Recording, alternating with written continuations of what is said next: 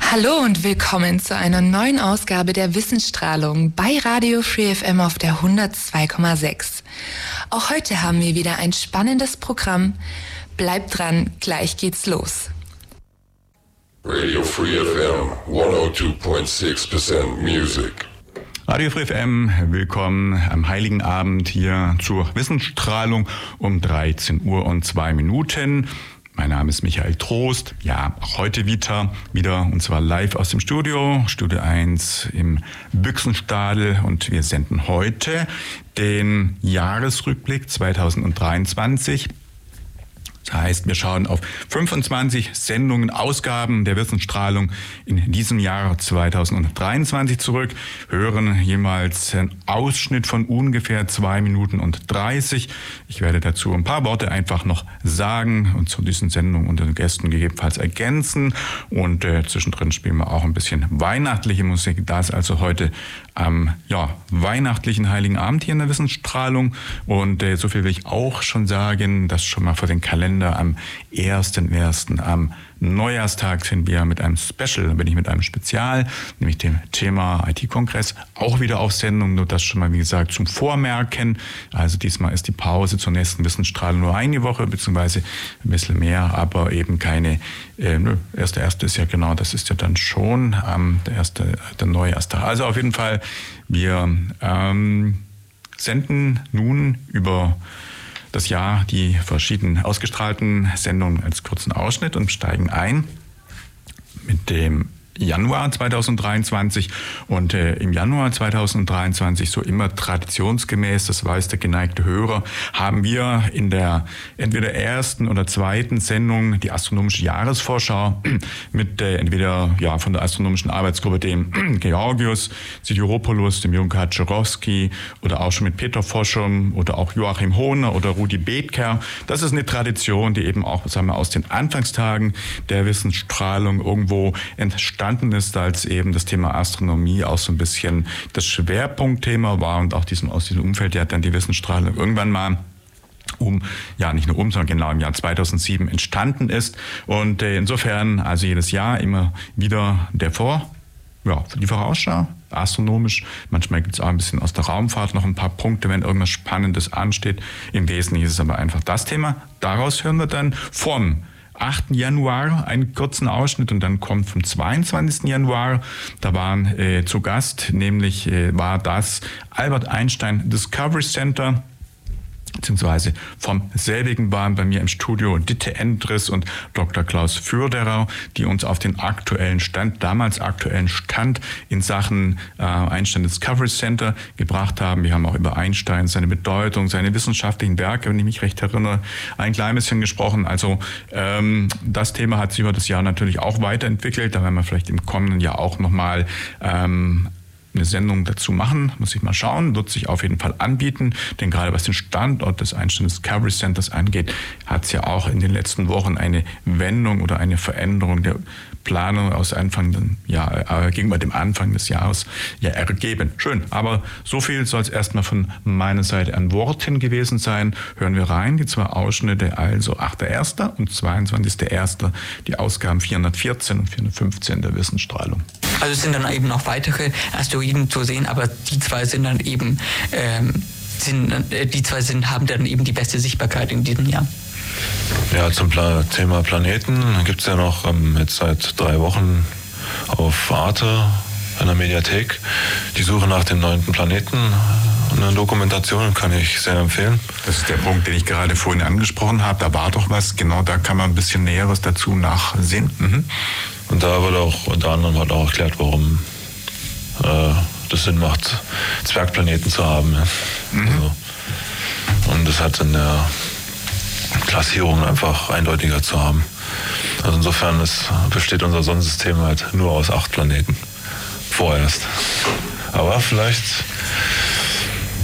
haben wir das große Glück, bald einen neuen Planeten zu entdecken. Ja.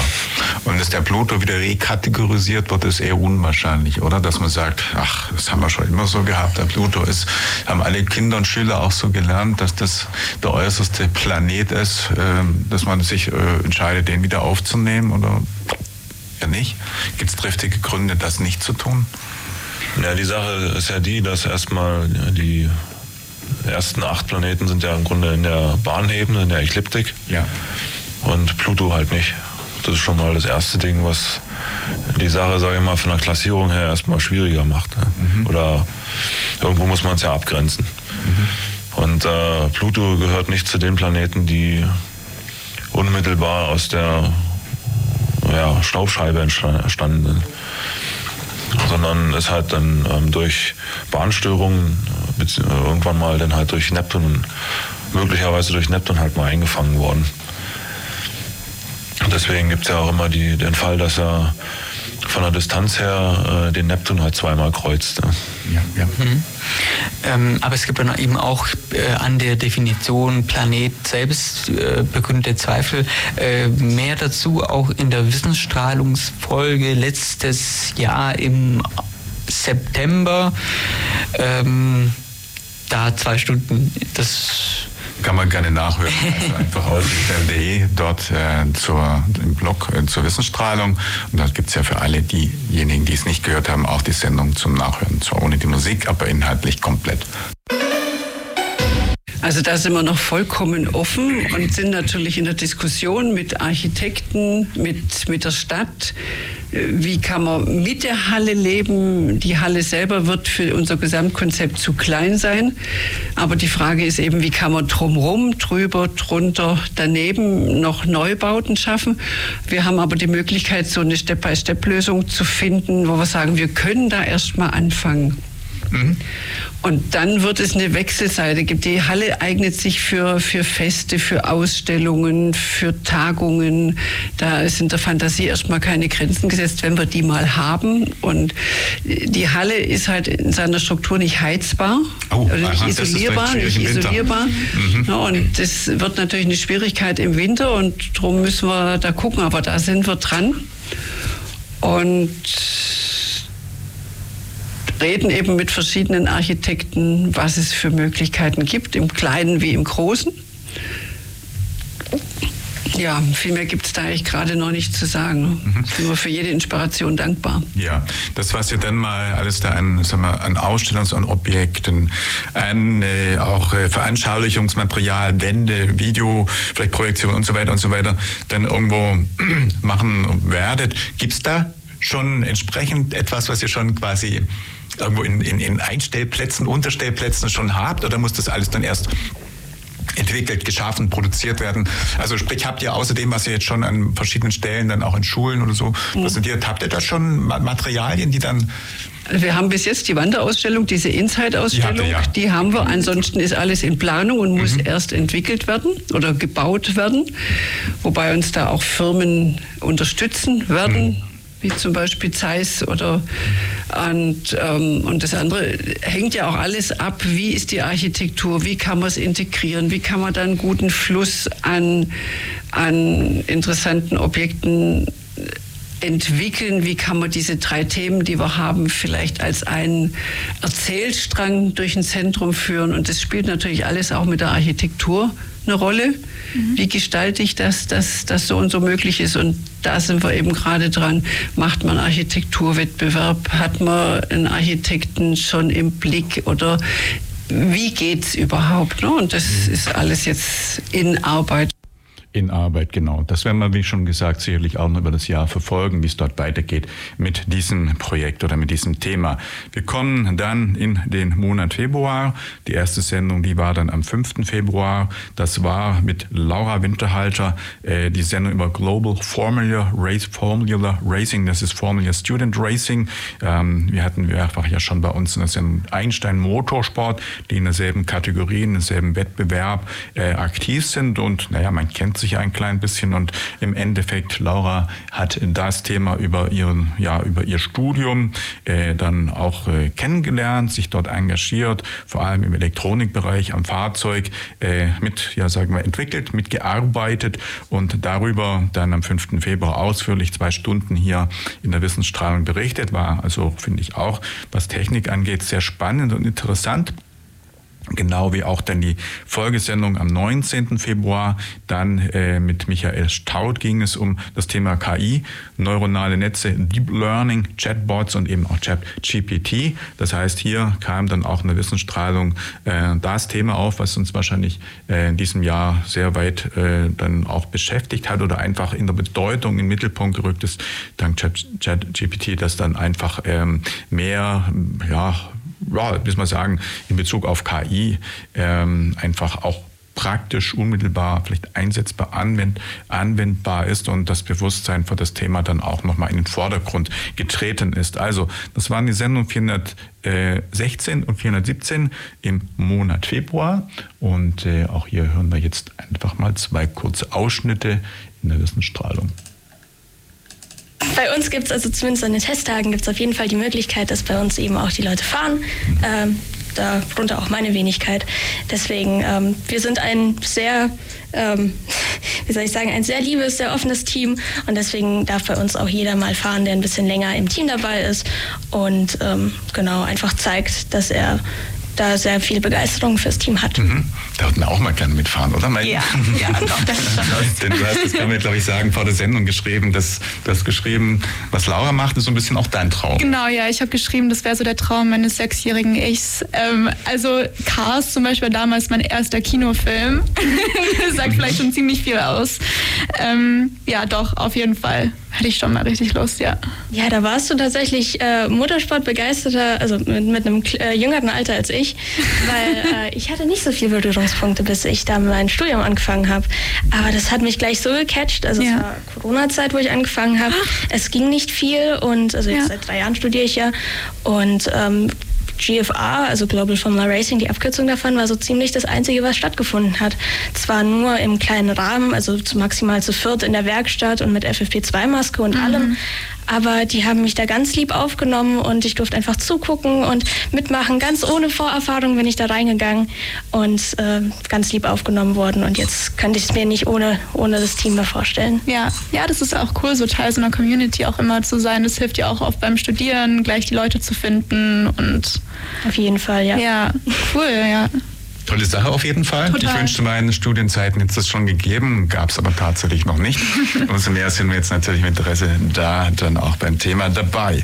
Ja, ähm, Laura, dann würde ich sagen, erklär einfach mal in Kürze die Formel Student. R, A, wer schreibt sie aus? B, was sind das für Fahrzeuge? Wer kann teilnehmen? Wie viele nehmen tatsächlich teil? Ja. Einfach so, damit die Hörer verstehen, mit äh, ja, was letztendlich das Projekt so befasst ist, was Global äh, ja, was Formula Student bedeutet und wo eben Global Formula Racing dann auch aktiv ist. Genau, also Formula Student gibt es bei uns weltweit. Das ist ein weltweit internationaler Wettbewerb sozusagen. Da gibt es auch eine World Ranking Liste. Ähm, die meisten Wettbewerbe finden tatsächlich hier in Europa statt, also in jedem Land eigentlich fast. Also Deutschland auf dem Hockenheimring, ähm, mhm. dann in Österreich auf dem Spielberg Red Bull Ring und äh, gibt es aber auch in eben Spanien, Circuit de Barcelona. ChatGPT, also die KI, wo man jetzt im Internet praktisch alle ausprobieren kann, die hat, äh, soweit ich weiß, diesen Test bestanden. Ähm, aber sie ist dennoch keine generelle künstliche Intelligenz, also wie wir Menschen es sind. Also das heißt, dass, du hast recht, äh, da gab es den Turing-Test und die Idee war, dass man halt zwei Räume hat und ähm, da war jeweils ein Mensch und der hat dann praktisch mit der Tastatur mit einem gechattet. Der war im anderen Raum. Und dann war die Frage, kann er unterscheiden, ob er mit einem Menschen gechattet hat oder ob er mit einer Maschine gechattet hat. Und die Idee des Turing-Tests war, wenn es da keinen Unterschied mehr gibt, dass man dann davon ausgeht, dass es sich um eine künstliche Intelligenz, um eine echte handelt.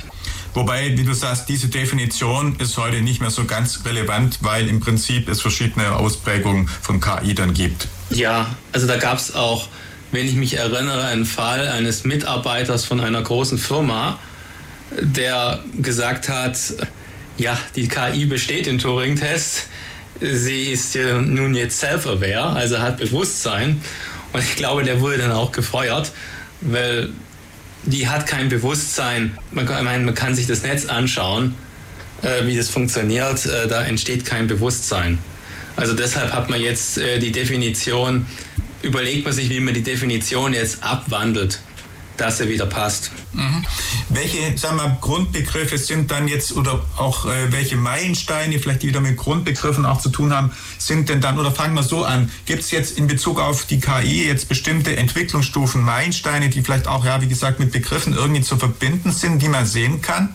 Also so eine Art äh, Evolutionsstufe, die erreicht ist und dann in der heutigen Form, also eine komplette Integration in den, in den Alltag irgendwie bedeutet. Gibt es da irgendwie sowas? Also weißt du, dass man sagt Phase 1, Phase 2 oder irgendwie sowas? Eine Phase, so wie bei Programmier, Programmiersprachen gibt es ja auch eine Sprache, eine erste, eine zweite, dritte oder gerne vierte Generation Language. Gibt es sowas in der KI? Ja, das gibt sicherlich, aber ich denke, das ist jetzt gerade im, im, im Wandel. Also ich, ich wüsste jetzt selber, es ist, ich denke, es ist, es ist schwierig zu, äh, zu definieren. Also Soweit die Sendung vom Februar mit dem Michael Staud und dem Thema KI. So, dann spielen wir erstmal wieder Musik und wir spielen Enya mit The Spirit of Christmas Parson Holland Oates zum Jingle Bell. Mein Name ist immer noch Hanga Yogeshwar und ihr da draußen, irgendwo im Äther, hört Radio Free FM. Radio Free FM 102.6. Merry Christmas, everybody. Weihnachtssendung, Jahresrückschau 2023 hier heute in der Wissensstrahlung, heute Nachmittag alle 25 Sendungen. Das war der Monat äh, Februar, auf den wir zurückgeschaut haben. Kommen wir also somit in den März. Die erste März-Sendung, das war die am 5.3., hatten wir über das Thema, das heißt, wir hatten zwei Themen eigentlich, äh, mit den Gästen Julian Ruß und Achim Ruß. Die beiden sind inzwischen auch, ja, schon, möchte ich fast sagen, Stammgäste alle halbe Jahre mit spannenden Themen. Diesmal ging es also um 3D-Drucker. 3D-Druckanwendungen und dann um das europäische Stromnetz. Ähm, daraus natürlich auch dann kurz ein Ausschnitt. Das war dann die Wissensstrahlung, die Nummer 418, gefolgt vom 19. am 19.3. der Sendung Nummer 419. Thema war dann Lithografie, Optik, auch ein sehr technisch spannendes, interessantes Thema. Dr. Wilfried Klaus war bei mir im Studio und hat über seine berufliche Zeit mit genau diesem Thema berichtet bei einer großen Firma hier nicht allzu weit fern in Oberkochen, wo er beruflich tätig war über lange Jahre, inzwischen dann in Ruhestand übergewechselt ist. Also die zwei Sendungen, die 418 und die 419, daher nur jetzt auch wieder zwei Ausschnitte. Und ähm, ja, gucken wir mal gerade. Ähm, wir hatten es vorgehört, will ich auch kurz sagen. Wir hatten dem Jahr hatte ich ja dann auch Assistenz. Ähm, und man hat Mailin schon zwischendrin ein paar Mal vor auch sprechen hören ähm, in verschiedenen Sendungen. Also Unterstützung in diesem Jahr von der Mailin Retzai. Mailin, vielleicht hörst du uns ja zu. Das heißt, ich vermute sogar viele Grüße an dich. Und natürlich freut es mich, wenn du dann auch im nächsten Jahr mal wieder die ein oder andere Sendung mit begleitest. So, aber jetzt erst einmal die Ausschnitte und dann hören wir uns ähm, gleich wieder. Ja, also da muss ich kurz noch einhaken zum Übernacht kreieren, das Ganze. Wie lange, wie lange waren denn die Druckzeiten? Achso, ja. Ähm, das waren dann für den großen also für einen großen Körper, für die Tieftöner, die 800 Euro gekostet hätten online, äh, sieben Tage. und das habe ich dann zweimal gebraucht. Oh, also dann ja. zwei Wochen. Also alleine für die beiden äh, großen Bauteile. Und dann hat noch das Gehäuse gefehlt für die Hochtöner, Mitteltöner und dann habe ich noch zwei wunderschöne längliche Füße gemacht.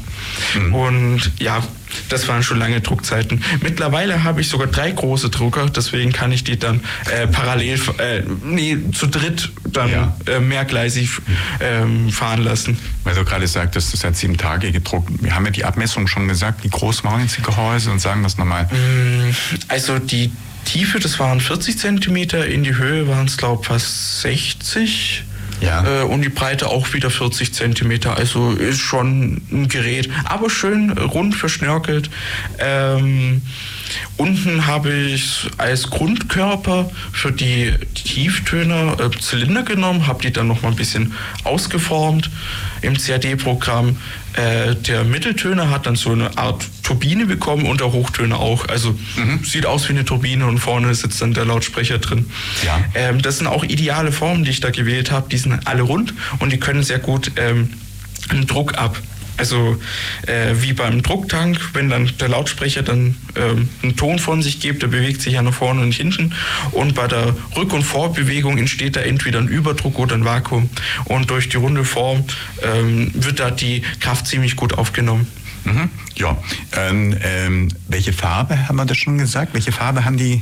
Ähm, das ist einmal weiß und schwarz, aber ähm, wenn du möchtest, können wir das auch vielleicht auf Radio Free FM einfach ein Bild hochladen, dann kann man sich das ein bisschen besser vorstellen. Können wir auf jeden Fall tun, weil ich glaube, dass jetzt viele, die da Interesse haben, ähm, das, das einfach sehen ja. selber ja auch. Ähm, und dann, dann machen wir das. Ja, gerne. ja genau.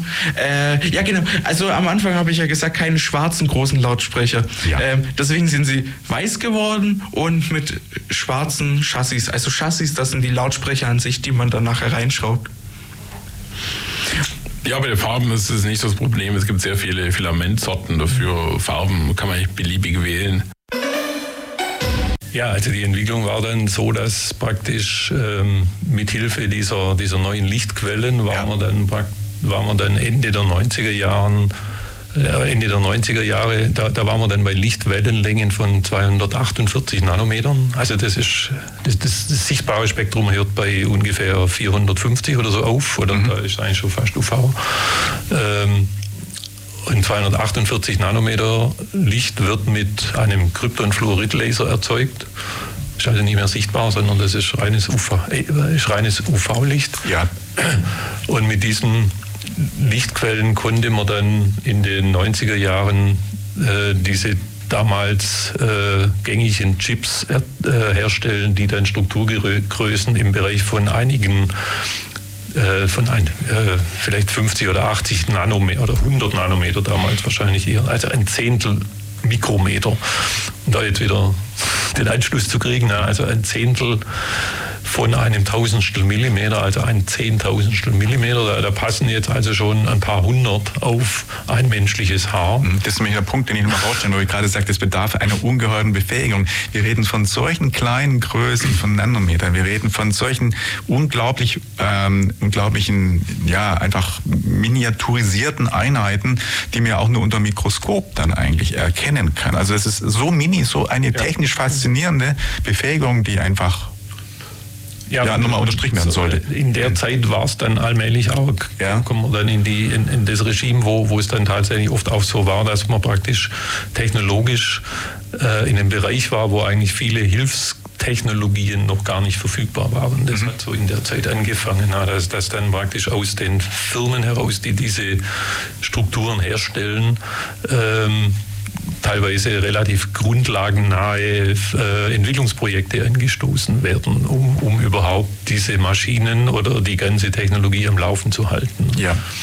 Und dann geht es ziemlich schnell natürlich auch nicht mehr nur um die Optik, sondern es geht dann auch um die Mechanik. Also das Optik ist das eine. Man muss also, wenn man jetzt diese Auflösung haben will, von, äh, wie gesagt, sub weit, weit unterhalb von, von dem, von dem Mikrometer, dann muss ich natürlich auch die mechanische Stabilität haben. So, das war dann die Sendung vom, ja, wir haben gesagt, das war der Monat März. Und nach dem Monat März kommen wir natürlich dann schon in den Monat April.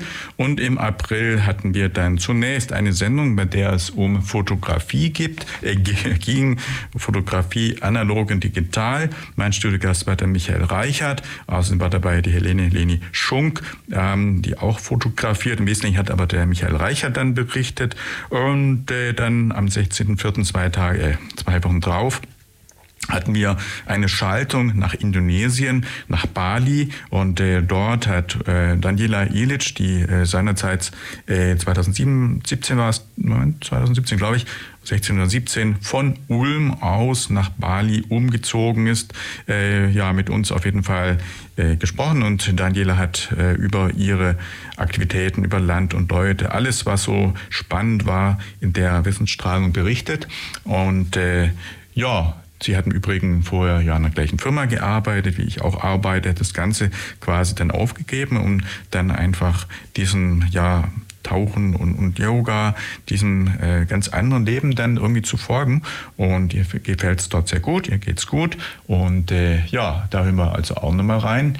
Die Ausschnitte hören wir dann. Jetzt muss ich mal gerade schauen. Ne? Wir hatten ja dann außerdem am April, am 30.04. außerdem mit Nathalie Kling äh, sowie mit Rabiua, Rabiua und äh, Nabia noch eine Sendung. Das heißt, äh, ich nenne die Nachnamen bewusst jetzt mal, die von den beiden eher nicht, aber von Nathalie, Nathalie Kling, den nenne ich. Also die drei waren äh, dann gestalten für unsere Sendung über Afghanistan und äh, das äh, war also auch hochspannend und interessant, was wir dort gehört haben. Wir haben also nach Afghanistan ja geschaltet, unter anderem live auch äh, einen Bericht quasi hören dürfen. Die äh, Sendung war also dann die Nummer 422, die vorhergehende, die 421 war Indonesien, die 420 war die mit der Fotografie. Die Ausschnitte daraus, die wollen wir jetzt gern auch anhören.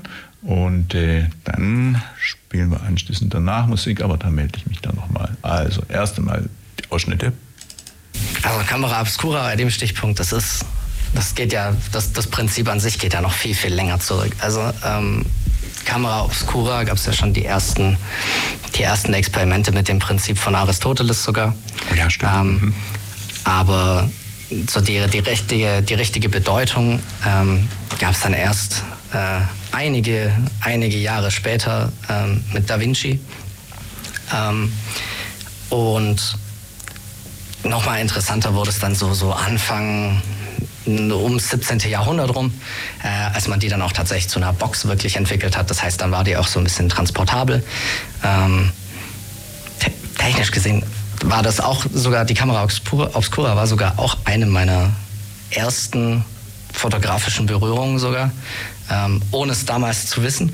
Ähm, das war bei uns in der Grundschule sogar damals. Da hatten wir dann einen, einen Raum, wo ein großes Fenster war. Ja. Dieses Fenster war komplett schwarz abgeklebt, bis auf ein ganz kleines Loch in der Mitte. Oh ja. Mhm. Und dann ähm, hatten wir, und dann stand irgendwo ein paar Meter davor stand ein, stand ein Baum auf einer Wiese. Und dann war das ganz, ganz interessant, sobald man sich dann angefangen hat, an die Dunkelheit zu gewöhnen, hat man auf der anderen Seite, auf der weißen Wand, dann auf einmal diesen Baum gesehen. Und da war dann natürlich die Verwirrung groß äh, bei, bei Grundschülern so mit vier, fünf Jahren. Warum ist der Baum jetzt falsch rum? So, ähm, genau. Ähm, das war dann auch oftmals, ähm, hat man die dann auch verwendet, um ähm, Zeichnungen anzufertigen, weil man es nur, weil man es am Anfang nur projiziert hat. Also man hat es mhm. dann ähm, manche kennen es vielleicht aus dem Physikunterricht, diese, äh, diese Schirme, auf die man es dann projiziert hat, wo man, wenn sie dementsprechend durchlässig waren, von der anderen Seite auch dran gucken konnte. Ähm, und irgendwann ging es dann weiter, dass man gesagt hat, okay, ich will es mir nicht nur angucken, ich will das auch in dem Moment so festhalten. So, und da kam dann, ähm, gab es dann ganz, ganz viele, viele Wissenschaftler, die in die Richtung geforscht haben. Äh, namentlich ein ganz, ganz wichtiger Name war Daguerre, äh, der dann aus einem damaligen Verfahren, das Heliographie hieß, also Helios für die Sonne und Graphie für das, für das Bild, ähm, die sogenannte Daguerreotypie entwickelt hat. Klingt jetzt ein bisschen kompliziert. Ähm, was war's? Man hat ähm, angefangen, Kupferplatten zu nehmen und die Kupferplatten hatten eine Silberschicht drauf. Also ich lebe ähm, in der Nähe von Canggu, das ist im Südosten. Mhm. Genau, und Canggu ist äh, derzeit sehr, sehr bekannt. Also das ist eigentlich der Hotspot, wenn man in Bali ist, neben Ubud. Ähm, ja, es ist entsprechend sehr überlaufen und sehr, sehr laut. Aber es nennt sich Canggu, genau. Ah ja, okay. Mhm. Wie groß ist der Ort und äh, wie viele also Menschen wohnen denn da? Das ist relativ schwer zu sagen, weil äh, so eine richtige Volkszählung funktioniert hier nicht richtig, weil hier sehr viele Expats, also sehr viele ähm, ja, Menschen aus allen, aus allen möglichen Ländern kommen und gehen und das kann man nicht so richtig nachverfolgen. Mhm. Aber ich würde mal sagen, von der Größe her, hm, so wie Söflingen. Oh. Ah, Söflingen. Okay, das ist ja relativ überschaubar ja. klein dann, gell? Das ist ja gar nicht so viel. Na, Django selber ist gar nicht so groß eigentlich. Mhm. Das war früher mal ein Fischerdorf. Ähm, es ist jetzt ähm, eigentlich ja relativ hip mit sehr vielen tollen Cafés. Es ist ein Surferort. Ja. Ein ähm, Surferort, ja. oh ja. Mhm. ja. Wie ist es denn mit der Nachbarschaft dort so? Seid ihr da so eine richtige Community oder ist das, lebt ihr da so ein bisschen für sich? Äh, also teils, teils. Ähm, ich habe am Anfang ähm, oder ja, die letzten Jahre ja auch in einer so eine Art WG zusammen gewohnt. Ah, cool. Mhm. Mit einem Balinesen. Wir haben uns zusammen ein Haus geteilt. Mhm. Ich hatte auch mal in einem Gasthaus gewohnt, mhm. wo Großteil meine Freunde eben dort auch ein Zimmer hatte. Ähm, und so die letzten drei, vier Jahre, mhm. letzten vier Jahre, ja. habe ich immer ein eigenes Haus hier. Okay, cool. Aber dann hat sich das am Anfang ja total ergeben, weil man durch, also dadurch ja einfach mehr Leute kennenlernt, oder? Auch ein bisschen so mehr in die Kultur eintaucht. Ja, das ist, glaube ich, sehr hilfreich. Ja, das ist wirklich so. Also hier ist man sehr viel draußen. Ja. Äh, man ist sehr viel, ja, einfach unter Menschen. Mhm. Und es ist auch wirklich schön, wenn man eben auch ein, ähm, ja, einen Wohn Wohnplatz, ja, das ist auch, äh, mit seinen Freundinnen auch teilt. Ja. Hat schon, ja, doch, auf jeden Fall. Mhm. Sehr cool. Hat es denn auch Menschen, die äh, aus Deutschland, so wie du, gekommen sind dabei? Oder sind das jetzt alles Einheimische oder Touristen Nein, überwiegend? Also, ich habe einige deutsche Freunde hier, die auch mhm. seit, seit, Jahren schon hier sind. Mhm. Äh, ich kenne auch deutsche Familien, die seit sehr vielen Jahren hier sind. Ja, ähm, ich habe mir tatsächlich aber auch notiert, dass, ähm, dass die dass das Klima ganz wunderbar sei. Also da gibt es ganz kalte äh, Winter, aber auch ganz, ganz warme Sommer. Also die haben trockenes Klima, aber da ist es so, dass sobald irgendwie der Frühling anbricht, dass es dann ganz wundervoll blüht und äh, da total schön ist. Also die sind jetzt schon mit T-Shirts unterwegs. Also, oh ja. Ja, ja, die sind da. Und im Winter kann es tatsächlich auch in manchen Teilen sehr stark schneien. You have a lot of snow in the winter sometimes. Ja, yeah, mostly in the Hindu Kush Mountains.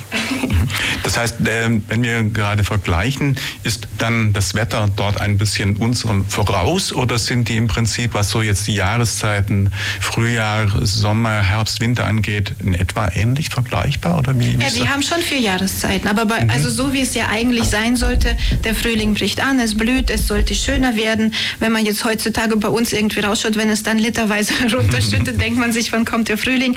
Um, mhm. you told me uh, one time that that as soon as the spring is coming, then it's getting warm, and then it will be -hmm. until um, fall. It will be uh, yeah. many months. It is going yeah, until to be fall. Really it will be hot and warm, and yeah. even on the fall it will be all the time like that uh, water flood is coming all the time that last year also came in many places it destroyed by the some houses and some uh, provinces some small villages destroyed by that but that is in the fall or in the winter yeah in the fall Ja, ja ähm, es, ist, es fängt sehr früh an, dann warm zu werden, auch im Sommer und dann im Herbst ist es dann oft, ähm, das gab es jetzt auch letzten Herbst, dass da sehr viele ähm, sturmähnliche und auch dieses, wie heißen die, diese Schlammlawinen, die dann so von mhm. den Bergen kommen und sowas. Also das hat äh, letzten Herbst sehr viele Häuser zerstört und sehr viele Teile in Afghanistan. Aber das Wetter soll total äh, gut sein, so wie die das beschreiben. Aber natürlich ähm, auch vier Jahreszeiten, so wie bei uns eben. Und da, ich habe auch gelesen, weil darüber wusste ich nicht so viel, aber ich habe gelesen, dass da auch sehr, sehr viele Pflanzenarten gibt, die es auch bei uns eben nicht zu finden sind teilweise und auch zum Beispiel Pistazienbäume und so. Deswegen alle Afghanen mögen total Pistazien und Nüsse. Und ich oh ja. habe mich früher immer gefragt, was sind die denn immer? Äh, also es gibt immer Nüsse auf dem Tisch, die ohne Nüsse kann man nicht einschlafen. Und wenn es da jetzt so bei denen so stark vertreten ist, dann, dann ergibt es einen Sinn. You, you guys really love to eat nuts. Ja, soweit die Sendung dann im Monat April und dann kommen wir auch schon in den Monat Mai der Monat Mai, das waren dann wieder zwei Sendungen. Zum einen, die erste war dann das deutsche Gesundheitssystem mit Dr. Hans-Walter Roth. Da war es so, dass eine Sendung ganz, ganz kurzfristig ausgefallen ist und Hans-Walter dann ganz kurzfristig gesagt hat, ich habe sowas, ja, kann sowas auch ohne jetzt, ich muss aus dem Stand, ohne ganz lange Vorbereitung zu haben. Hans-Walter, wenn du zuhörst und ich glaube, du hörst zu, da auch nochmal ganz herzlichen Dank. Ist immer spannend und ähm, dann würde ich sagen, äh, nicht würde ich sagen, nein, dann kommen wir zum 28. Mai und da hatten wir dann mit Malte Aurich vom Naturmuseum Ulm eine Sendung anlässlich 100 Jahre Naturmuseum Ulm. Ähm, und im Anschluss dran hatten wir dann Mailin und ich eine ganz tolle Führung in Selbingen, das war die Woche drauf und das ist mir auch als ein Highlight diesen Jahres in Erinnerung Da gibt es ja hinter quasi den Kulissen noch ganz viel Spannendes zu sehen. Also das Naturmuseum ist immer, ja, sagen wir mal, besichtigenswert und äh, wir hatten auch in der Plattform das ein oder andere in diesem Jahr darüber gesprochen. Aber das ist ein anderes, natürlich andere Sendung. Trotzdem war auch immer sehr spannend und wenn Malte da ist, gibt es auch immer viel Spannendes zu berichten. Ist auch immer ein ganz spannendes, äh, ja, ganz spannender Gast, ganz spannende Themen.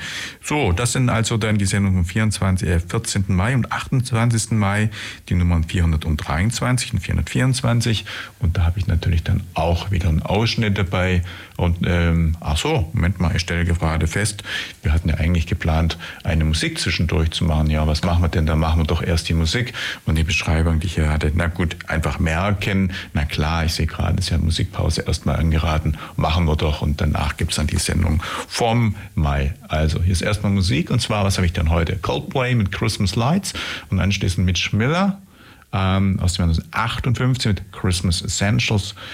Sagt schöne Grüße ähm, dann auch in die USA. So, also, dann hören wir das an. Ihr hört Free FM und ich bin Sven Plöger, ARD Wettermann. Liebe Leute, ich kann euch was empfehlen. Radio Free FM und dann als Radiosendung die Wissensstrahlung, weil da lernt man richtig viel. Einschalten, zuhören. Macht Spaß. Hallo, ihr hört Radio Free FM, die Wissensstrahlung. Mein Name ist Frieda und ich wünsche euch frohe Weihnachten. Die Wissensstrahlung mit dem Jahresrückblick 2023. Die Monate hatten wir schon April bis oder mal äh, Januar bis April. Ich hatte es angekündigt, jetzt hören wir uns den Mai an. Die Sendung sagte ich ja schon. Ja, die Zeiten sind vorbei, aber es war eine Phase, wo in der Tat alle Welt im Sozialbereich nach Deutschland schaute.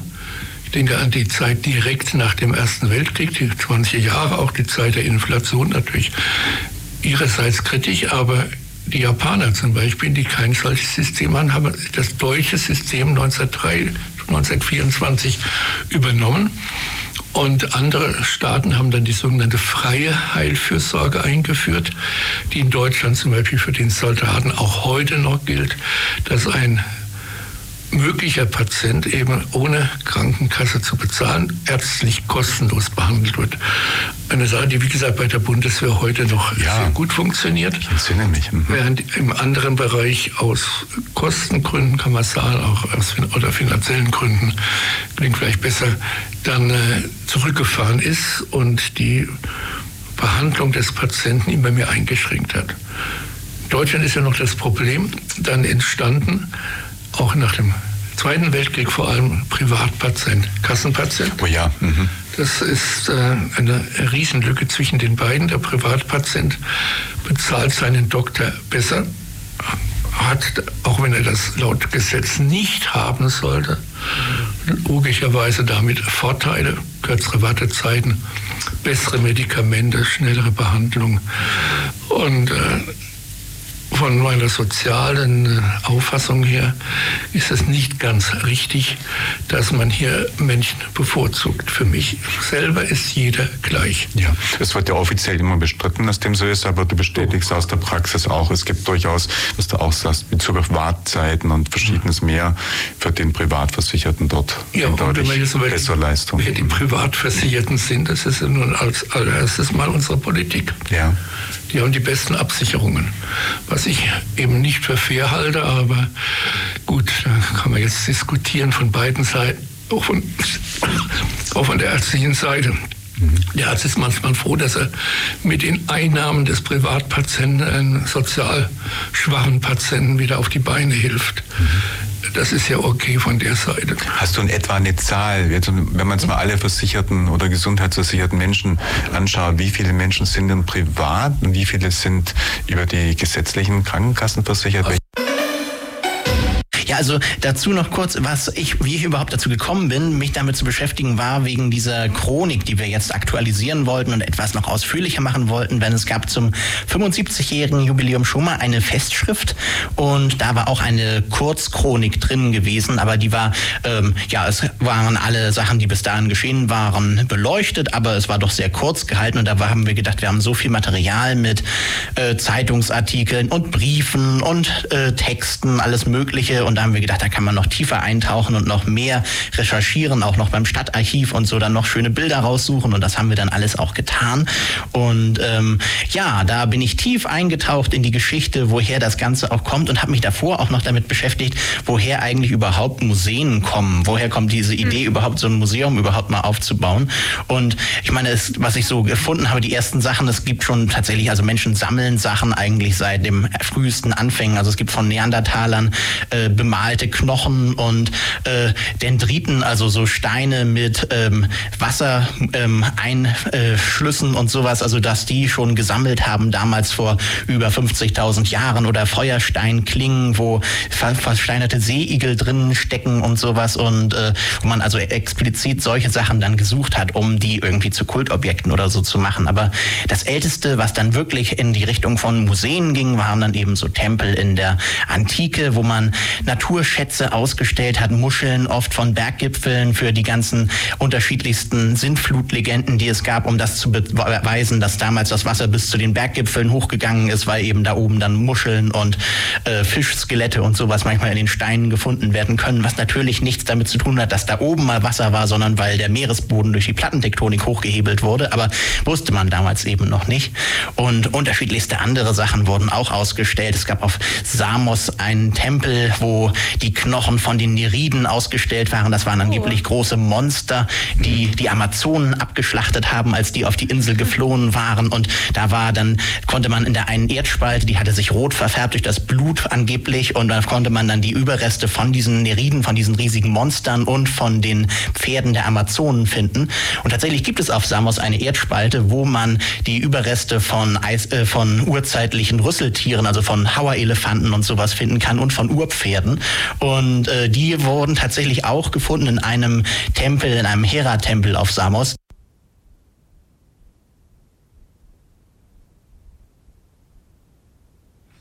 Das war's schon wieder. Das war der Mai. Manchmal geht es doch schneller, als man denkt. Und wir kommen genau, also genau so ist der Ablauf. Das ist ganz gut. Es kommen entweder ähm, Einrichtungen wie Kindergarten. Nochmal Stopp, genau. Das ist nämlich schon der Juni. Und äh, wir hatten also nach dem Mai natürlich genau die Sendung vom Juni. Am 11. Juni ging es dann nämlich weiter mit äh, dem Andreas Durner, der über sein Projekt Helfen Kinder leicht, da geht's eben äh, um ja Wissensvermittlung, wie man eben dann auch ähm, ja Kindern oder wie auch Kinder schon helfen lernen. Also Kinder quasi Training, wie man helfen kann, wenn jemand in Not kommt, also am Pflaster ankleben und solche Sachen. Äh, und das zweite ähm, war dann mit, äh, mit Frau Dr. Ludwika Tamuyonite, so ich glaube, das stimmt der Name, ein Thema, das wir so in der äh, Wissenschaft noch gar nicht hatten. Das ging um Psychoanalyse und das war also auch ja mal was anderes, mal ganz spannend. Die zwei Themen hatten wir dann also im Monat Juni.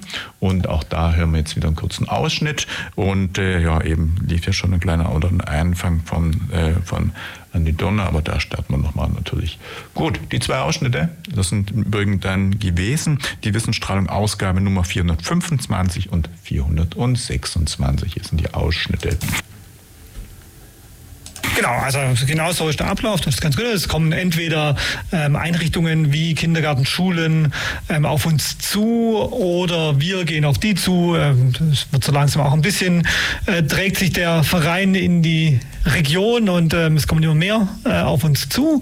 Wir schauen, ähm, ob es terminlich zusammenfindet und kommen dann in die Einrichtung und äh, machen 90 Minuten mit den meistens Vorschulkindern ähm, Erste Hilfe, um ihnen das Wissen ein bisschen näher zu bringen, die Angst vor allem zu nehmen. Ich glaube, Erste Hilfe hat ganz viel mit Angst zu tun. Mhm.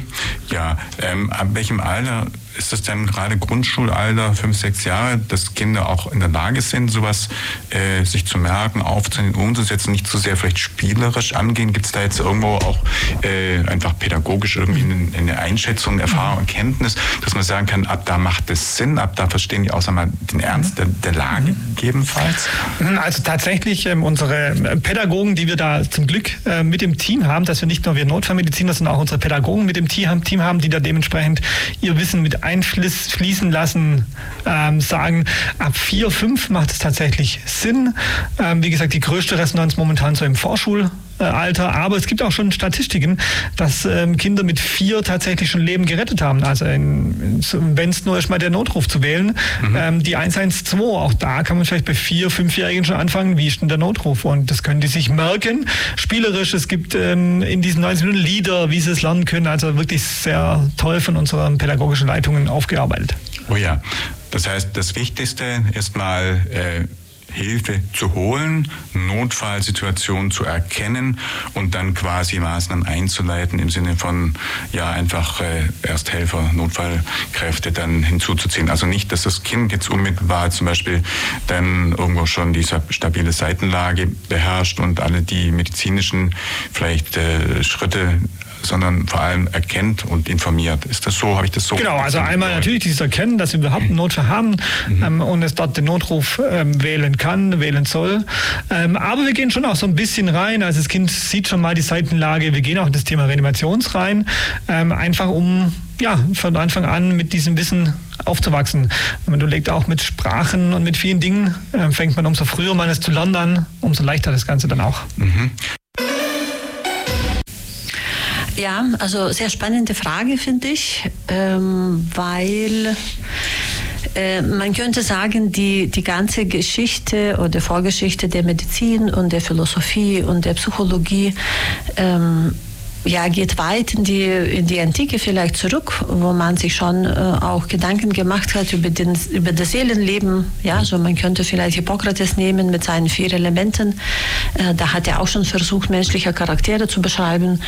Aber die Psychoanalyse als solches, Entschuldigung, ist eine relativ neue Wissenschaft, die gibt es seit über 100 Jahren und sie beginnt tatsächlich mit dem Namen von Sigmund Freud. Mhm. Ähm, Sigmund Freud ist äh, Arzt ähm, und der ist geboren 1856, also ich nehme sie jetzt bis, bis ins 19. Jahrhundert. Äh, er war sehr neugierig und äh, er war nicht nur in Wien tätig, also wo er studiert hat, sondern er hat sich interessiert für äh, auch andere führende Psychiatriebewegungen ähm, und war unter anderem in Paris, in Salpêtrière äh, und hat die Experimente von äh, Psychiater namens Charcot beobachtet und da teilgenommen. Also da ging es um die Hysterie. Also das ist auch so ein äh, ja, gesellschaftliches Klischee, dass nur Frauen hysterisch werden. Also Männer werden auch hysterisch, wie wir wissen. Aber damals waren es nur Frauen, also sie fielen reihenweise in Ohnmacht und dann erholten sie sich und man hat festgestellt, das ist keine Körpererkrankung. Also das ist eine seelische Erkrankung, also dass die Seele so einen immensen äh, Wirkungsgrad auf das äh, Verhalten und Funktionieren und Fühlen hat. Ähm, so wurde Sigmund Freud auf diese Wirkungsmacht der seelischen Bewegung äh, erstmal da aufmerksam. Dann war die zweite Quelle, das war die Suggestion, das war der Bernheim, äh, dass man mit Hilfe von Suggestion den Zustand, des, also der Hypnose, ne, äh, den Zustand des Menschen verändern kann. Äh, und er hat das auch selber tatsächlich zuerst versucht mit Hypnose, also die Symptome seiner Patienten zu beeinflussen. Das war Ende des 19. Jahrhunderts äh, und das gelang ihm nicht so gut. Ja, also die Patienten ließen sich nicht so gut auf die Hypnose ein.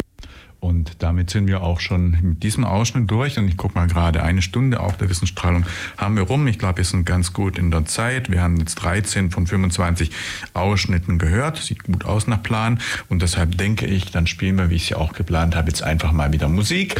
Das sind Jethro Tull, Another Christmas Song. Und den anderen Song kennt man ganz gut, aber den fand ich auch mal spielenswert. Jonna Louis, Stop the Cavalry, der im Jahr 1981 dann bekannt wurde. Die zwei Sachen. Ihr hört Radio Free FM. Weiter so, guter Sender. Ich bin Franz Josef Radermacher, Professor an der Uni Ulm und beschäftige mich mit einer guten Gestaltung der Globalisierung. My name is Jana and I wish to all listeners of Radio Free FM Happy Christmas! Wissensstrahlung, Radio Free FM in der zweiten Stunde mit dem Jahresrückblick auf das vergangene Jahr, 25 Sendungen Wissensstrahlung, die wir auch in diesem Jahr wieder im Programm hatten. Und weiter geht's im Monat Juli. Am 9. Juli, Juli hatten wir dann das Thema klinische und biologische Psychologie, also nochmal aus dem Bereich Psychologie, aber ein bisschen auch mit Medizin angereichert und Biologie auch. Was ganz Spannendes. Zu Gast waren Professor Dr. Iris Tatjana Kolassa und Ellen Biesle. Ellen Ellen hat äh, gerade ihr arbeitet an, an ihrer Doktorarbeit in der Mache oder vielleicht ist inzwischen auch schon fertig. Und da aus diesem Thema war das dann eben, oder beziehungsweise aus dem Thema haben wir ein bisschen was hier dann auch in der Wissensstrahlung gesendet. Dann ging es wieder mal mit ähm, einem Thema aus der Astronomie oder aus der ja, aus dem Umfeld ähm, ähm, Astronomische Arbeitsgruppe Ulm mit Jürgen Kaczorowski weiter. Das war dann am 23. Juli. Und an diesem 23. Juli hat er über die totale hybride Sonnenfinsternis gesprochen. Ähm, wer Jürgen kennt, weiß, dass der Jürgen ja immer den Sonnenfinsternissen nachreist in alle Welt und äh, wenn es sein muss, auch mal im Flugzeug um die Sonnenfinsternis oder aus, der, aus dem Flugzeug dieselbe beobachtet. Also was das angeht, wirklich der Spezialist ist und auch immer ganz Spannendes zu berichten hat. Es waren die Wissensstrahlung Nummer 427, 428, wie schon gesagt, Datum 9. Juli, Juli und 23. Juli. Auch hier haben wir zwei Ausschnitte, die wir uns jetzt anhören. Ähm, My to Health, wie ich vorhin schon gesagt habe, der erste Teil von unserer, unserem Studiennamen ist Mito für Mitochondrien. Und die Mitochondrien sind Zellorganelle.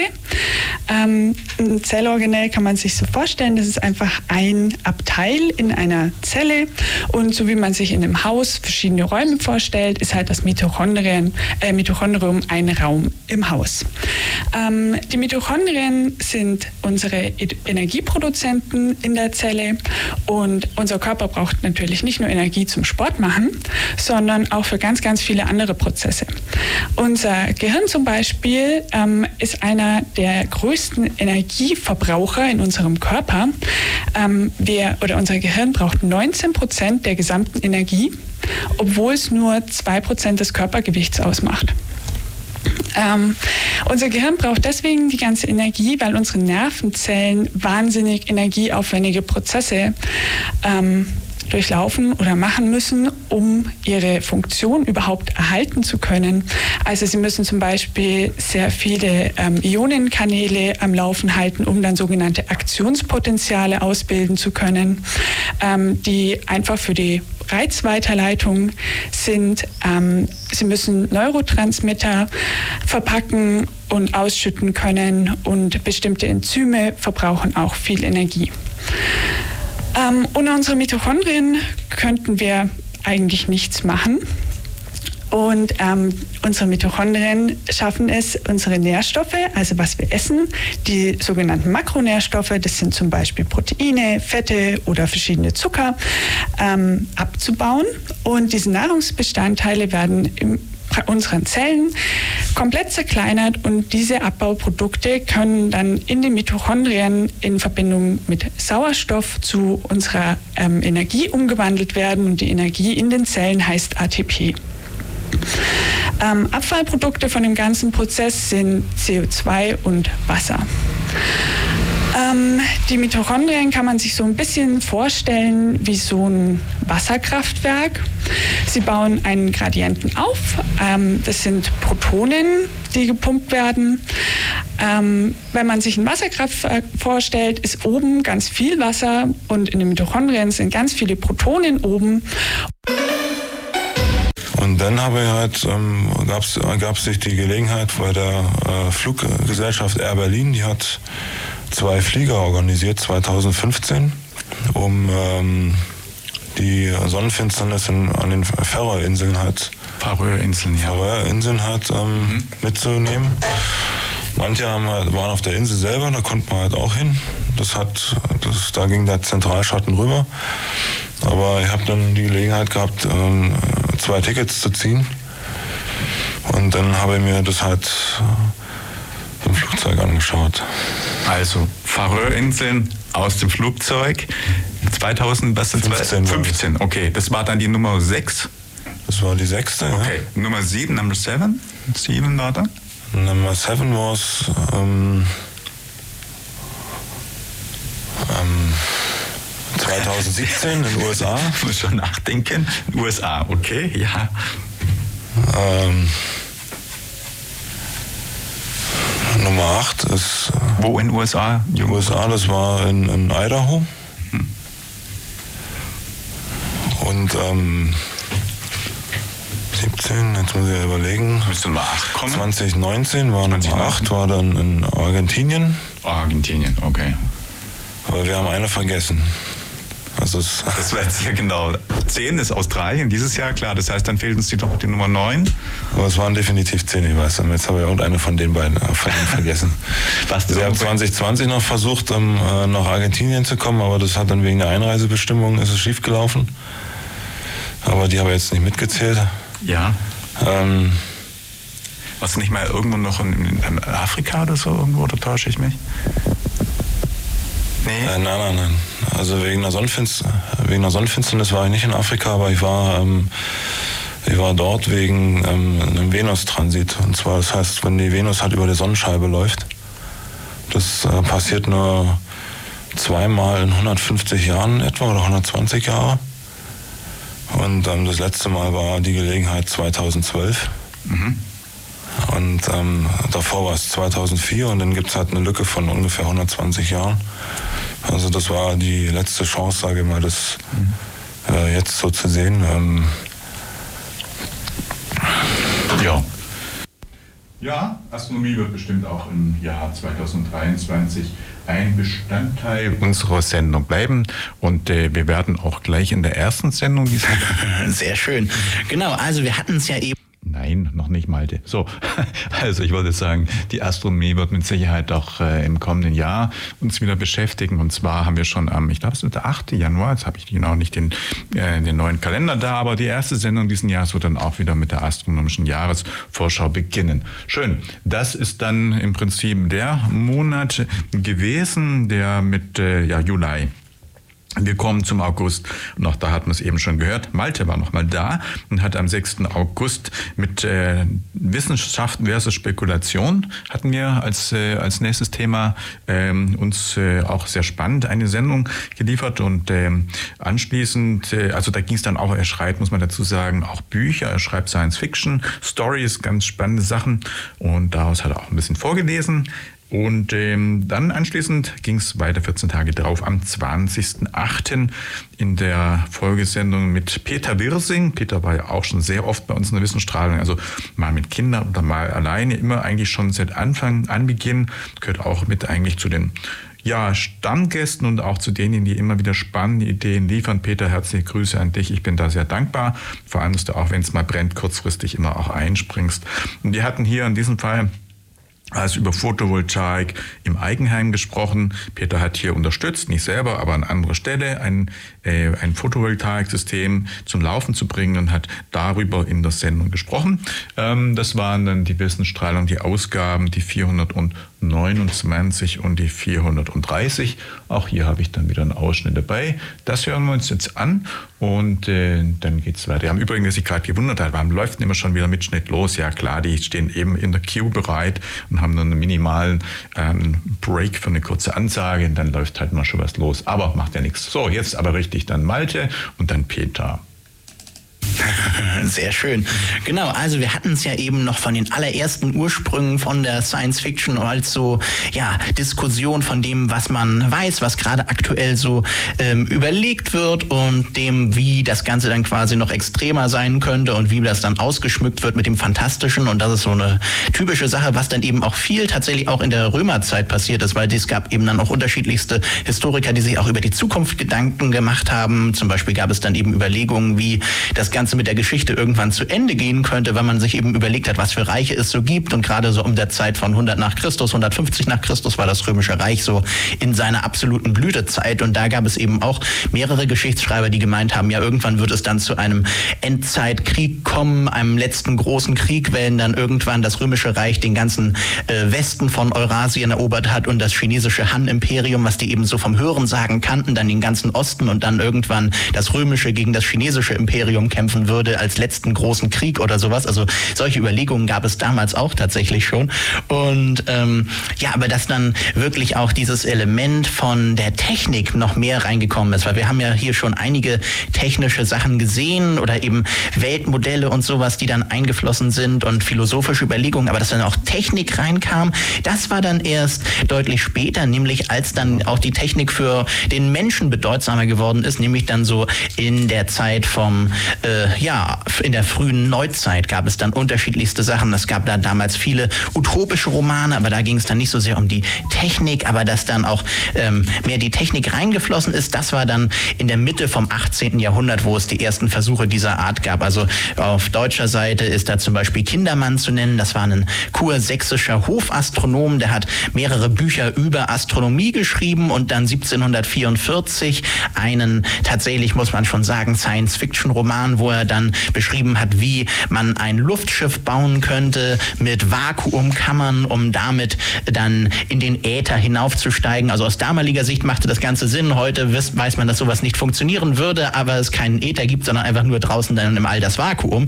Und ähm, ja, aber auf jeden Fall hat er dann eine Reise zum Mars beschrieben und ein paar Jahrzehnte später gab es dann noch einen Herrn Geiger, der den aufgegriffen hat und dann auch noch lustigerweise dann in eine etwas andere Richtung gegangen ist, nämlich dann mehr die auch wieder gesellschaftskritisch geschrieben hat. Vielleicht noch, bevor ich da anschließe, wo ich eben aufgehört habe, nur ähm, die Solarenergie bei uns, die steht eigentlich auf zwei Säulen. Das eine ist, wo jetzt ganz viel die Rede davon ist, die, Sol äh, die Photovoltaik, wo man aus Sonnenlicht direkt Strom macht. Und was ich jetzt hier nicht so viel besprechen wollte, ist die Solarthermie, dass man aus äh, Sonnenlicht Wärme macht. Ähm, Strom ist das viel wertvollere ähm, als Wärme. Ähm, auf der anderen Seite die Kollektoren, die Wärme erzeugen, die haben einen Wirkungsgrad von 80 Prozent und die, die Strom erzeugen, haben bloß 20 Prozent. Also von daher hat beides seine Berechtigung. Ja? Also wenn ich Wärme brauche, äh, macht es Sinn, äh, direkt Wärme zu erzeugen und nicht erst Strom und damit dann was zu verheizen. Mhm. Außer ich habe eine Wärmepumpe, aber das führt jetzt dann zu weit.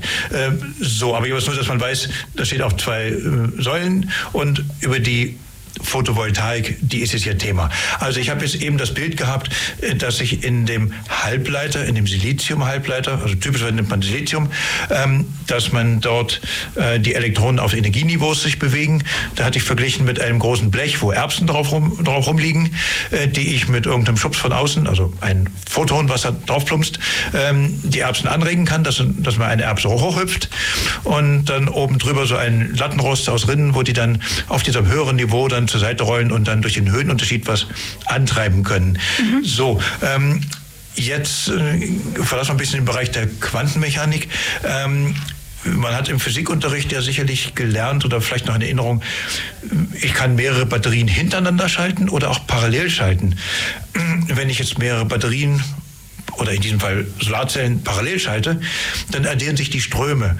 Also wenn ich jetzt viele so Bleche habe oder ein Riesenblech, kommt auch selber raus, dann habe ich halt, kann ich viel Licht einfangen und kann viele Erbsen hochhüpfen lassen oder eben viele Photonen einfangen und viele Elektronen auf das höhere Niveau befördern und kann aus dieser großen Fläche ähm, dann viel viele Elektronen machen viel Strom. Mhm. Ähm, oder aber ich könnte jetzt, ähm, jetzt im Bild der Erbsen, ich könnte das, was ich da einsammle, auf diesem höheren Niveau, könnte ich zur Seite rollen lassen, auf ein nächstes Blech, was jetzt 10 cm höher ist. Mhm.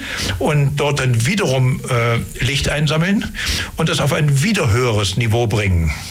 So dass ich dann in der Summe äh, die Erbsen 20 cm hoch befördert habe, statt nur, nur 10, ja. Und äh, es geht dann quasi schneller. Was ist schneller? Es geht höher. Soweit die Worte von Peter Wissing hier in der Wissensstrahlung. Das war im Monat August die zweite Sendung. Und bevor wir dann in den Monat September kommen, würde ich sagen, ist es nochmal Zeit für Musik. Und dann haben wir ausgesucht, habe ich ausgesucht, Greg Lake mit I Believe in Father Christmas und Angel Zoom mit Christmas Dreams. Ja, heute gibt es dann bei diesem Anlass Heiligabend einfach nur weihnachtliche Musik hier in der Wissensstrahlung. Hallo, hier ist Mara Engel was haben wir gesagt? ja, das war. Okay, ich hab's. Hallo, hier ist Maro Engel aus der DCM und ihr hört die Wissensstrahlung bei FreeFM. Hallo, ich bin Agathe und ihr hört Radio Free FM und ich wünsche allen, die mir zuhört, frohe Weihnachten. Die Wissensstrahlung, Radio Free FM, die Rückschau 2023, 25 Sendungen hatten wir, das ist heute die 26. 17 Ausschnitte haben wir schon gehört, bei den verbleibenden 29 Minuten sind wir gut im Zeitplan. Wir kommen jetzt in den Monat September. Der 3. September war dann mit dem Thema Hypnose und Hypnotherapie. Mein Studiogast war Sarah Karasch und äh, ja, war auch mal ein Thema, was wir so bisher noch nie hatten, aber auch mal sehr spannend und interessant. Und äh, ja, Sarah kommt aus dem Umfeld von ähm, ja, Frau Professor Dr. Iris Tatjana Kolassa, die ich vorher schon angesprochen habe, Ellen Biesle. Und Sarah ist eben eine Kollegin von Ellen. Und insofern die eine ja, wie soll ich mal sagen, der eine Kontakt hat den anderen ermöglicht. Das ist dann auch immer sehr schön, wenn irgendjemand dann auch wieder jemanden kennt und wieder jemand Spannendes für eine Folgesendung weiß. Freut mich immer sehr, dass es klappt. Im Übrigen hat, äh, hatten wir, das wird dann auch noch zu senden sein, mit, ähm, ja, mit Abraham, das ist der Partner von Sarah, dann auch noch eine spannende Sendung über Ägyptologie. Die werden wir dann aber auch noch senden. Ähm, die haben wir auf jeden Fall auch noch produziert. Das aber nur als Information. Ähm, einfach auch, um es äh, der Vollständigkeit halber zu nennen. Ähm, ja, der 17. September war dann das Thema Firmengründung. Wie geht das? Wie macht man das? Und das zweite Thema Blackout. Und das waren wieder zu Gast Julian Ruß und Achim Ruß. Also zweiter, äh, zweite Sendung mit beiden Gästen in diesem Jahr. Und ähm, ja, da hören wir auch rein. Also das waren die Sendungen 431 und 432. Ähm, dann sind wir, ja genau, danach kommen im Oktober erstmal diese zwei. Also unter Hypnose wird sowohl ein ähm, veränderter Bewusstseinszustand verstanden, den man dann durch eben eine hypnotische Intervention erreichen kann, aber man bezeichnet auch die Technik an sich selber Hypnose. Ähm, deswegen bedarf es da manchmal ein bisschen Abgrenzung. Also ähm, Hypnose ist quasi die Art und Weise, wie man einen Trance-Zustand erzeugen kann. Und Hypnose kommt aus dem Griechischen und bedeutet ähm, von Hypnos und bedeutet Schlaf. Und ähm, es geht einfach darum, dass man einen veränderten Bewusstseinszustand mittels sogenannten Suggestionen, bestimmten Wortformulierungen erreichen kann, der dann eben dazu führen kann, dass Veränderungsprozesse besser stattfinden können. Und ähm, die die Definition der American Psychological Association, das ist so quasi die Assoziation, also diese ähm, Gesellschaft, die einfach so die Standardsachen definiert, die definiert die, Psy äh, die Hypnose als einen Bewusstseinszustand mit fokussierter Konzentration und verminderter peripherer Wahrnehmung, mhm. der sich auf eine erhöhte Reaktionsfähigkeit auf, auf Suggestionen auszeichnet.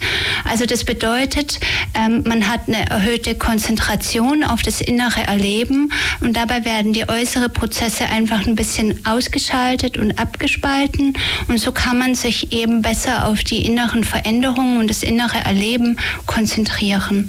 Mhm. Und es wird erreicht zum Beispiel durch ähm, so bestimmte Induktionen, sagt man. Das sind einleitende Verfahren, wie man es jetzt auch so ganz plakativ kennt, ähm, die Methode mit dem Pendel, damit man, also wo man einfach dem Pendel mit den Augen folgt.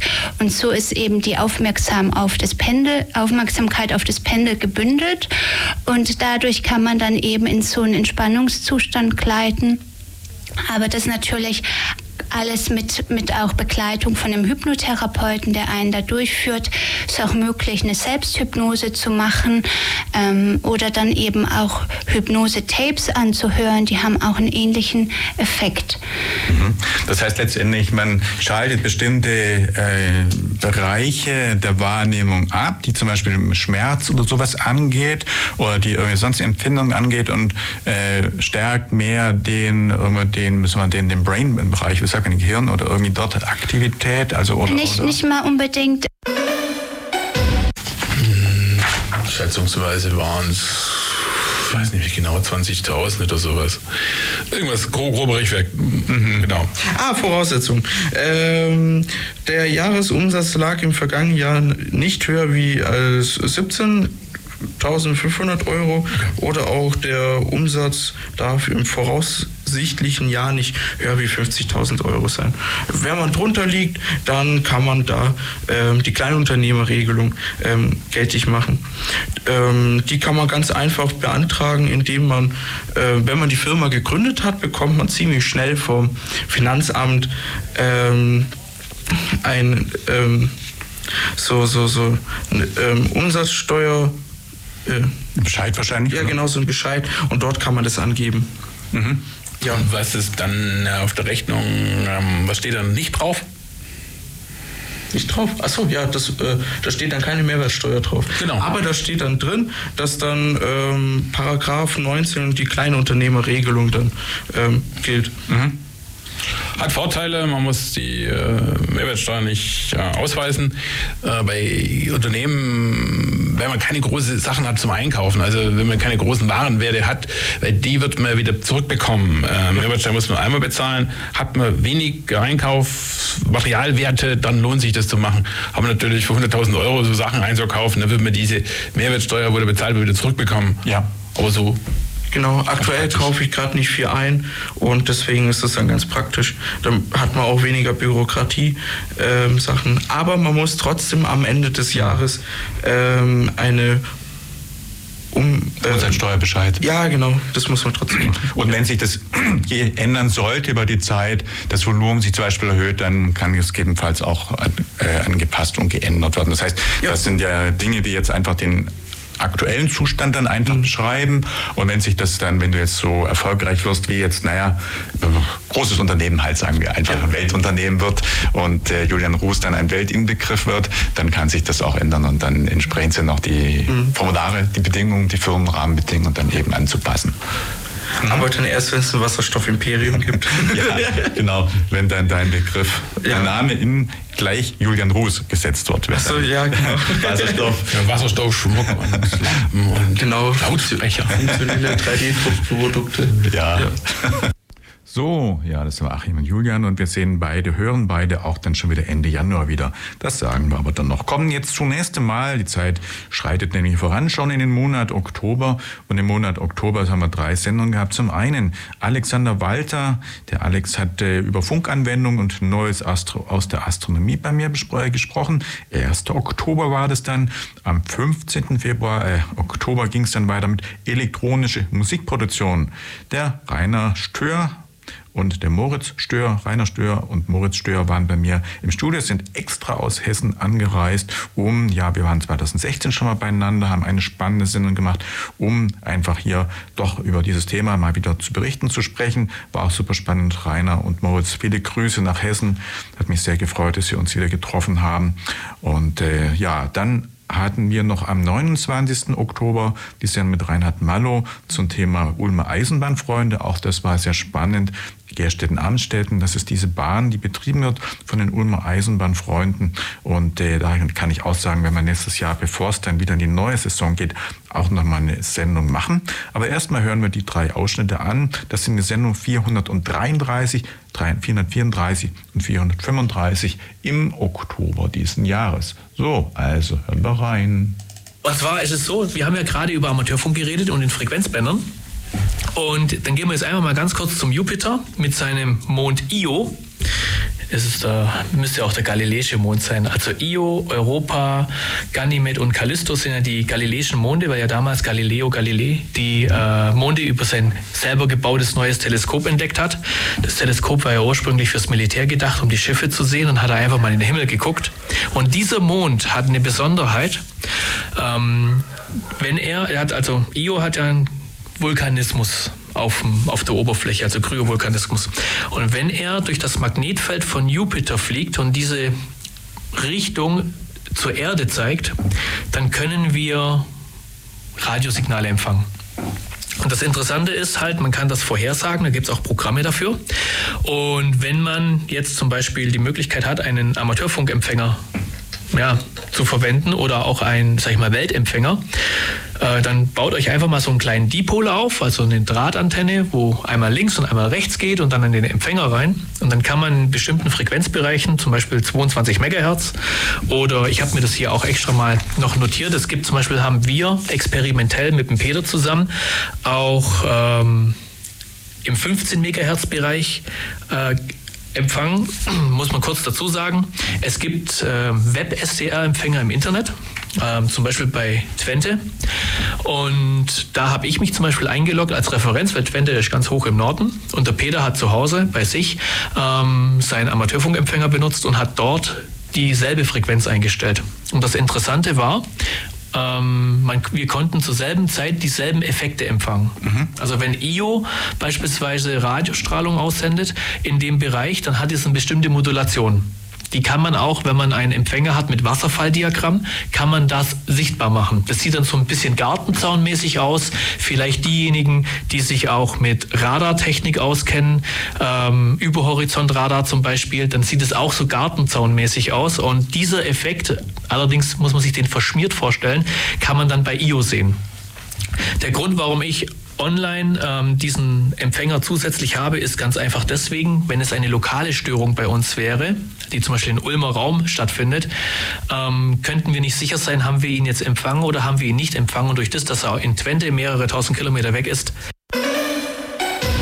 in der elektronischen Musik ist es so, dass man auch mit Samples arbeitet und dass man dann eben äh, Gesangsphrasen irgendwie über die Technik auch verändert. Das mhm. heißt, die auch bearbeitet und im Kontext dann zum, zum eigenen Stück. Und das hatte ich ja damals auch schon gesagt. Bei mir ist ja die, dass ich verschiedene Stilrichtungen immer gerne wechsle. Und dass ich sage, ich mische vielleicht mal Hip-Hop-Instrumente oder Elemente in, in äh, klassische Sachen mit Streichern etc., klassische Orchester, Chöre. Mhm. Moritz, wie ist bei dir? Bist du eigentlich auch musikalisch irgendwie aktiv? Irgendwie hat ein bisschen was abgefärbt vom Papa oder wie ist bei dir? Ich denke mal am meisten abgefärbt äh, auf Konsumentenseite, dass ich meinen Musikgeschmack relativ äh, elektronisch ausgelebt habe. Also ja. dass ich schon relativ früh über so Musikrichtungen wie Trance oder auch Ambient und sowas gestolpert bin. Weil das früher Teil von langen Autofahrten war und man nimmt das dann, glaube ich, unterbewusst irgendwie wahr, wenn das im Hintergrund läuft und ähm, auch allgemein, ich sag mal, die eigenproduzierte Musik im Hause stör, mhm. Ja dann auch äh, irgendwie Teil der Tagesordnung ist. Also wenn man die irgendwie passiv dann mitbekommt und dann auch einfach anfängt selber die zu hören. Mhm. Und ähm, es ist für mich oder ich denke mal auch für die jüngere Generation allgemein dann auch was Besonderes, wenn ich sag mal irgendwie der eigene Familienvater eine eigene CD rausbringt. Aber klar. Mhm. Und äh, die hört man dann nochmal mit einem anderen Stolz, als irgendwie jetzt in Geschäft gegangen zu sein und sich für 15 Euro irgendein, ich sag mal, Mainstream-Album gekauft zu haben. Ähm, genau, aber also jetzt so, ich sag mal, auf der produzierenden Seite, ich habe mich mehr mit so DAWs, also mit der, auch der digitalen Musikerstellung beschäftigt, ohne jetzt aktiv selber ein Instrument spielen zu können.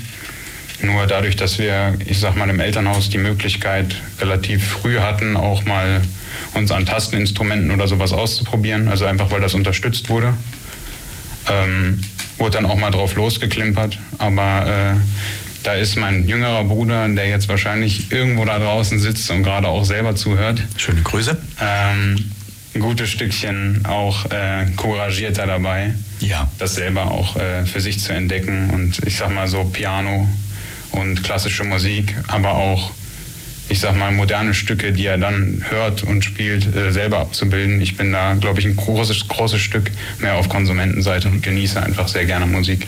Das heißt, du darfst dann auch mal Papas Musik nach, vorhören, einfach mal durchhören.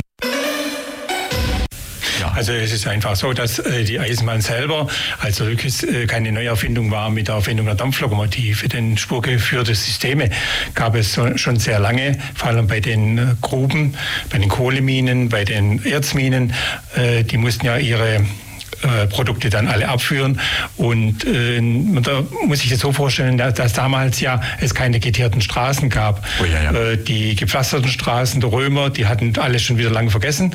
Und äh, es beherrschte im Prinzip eigentlich nur Schlamm und Dreck auf den Straßen, vor allem in Großbritannien, wo es äh, länger regnet wie bei uns.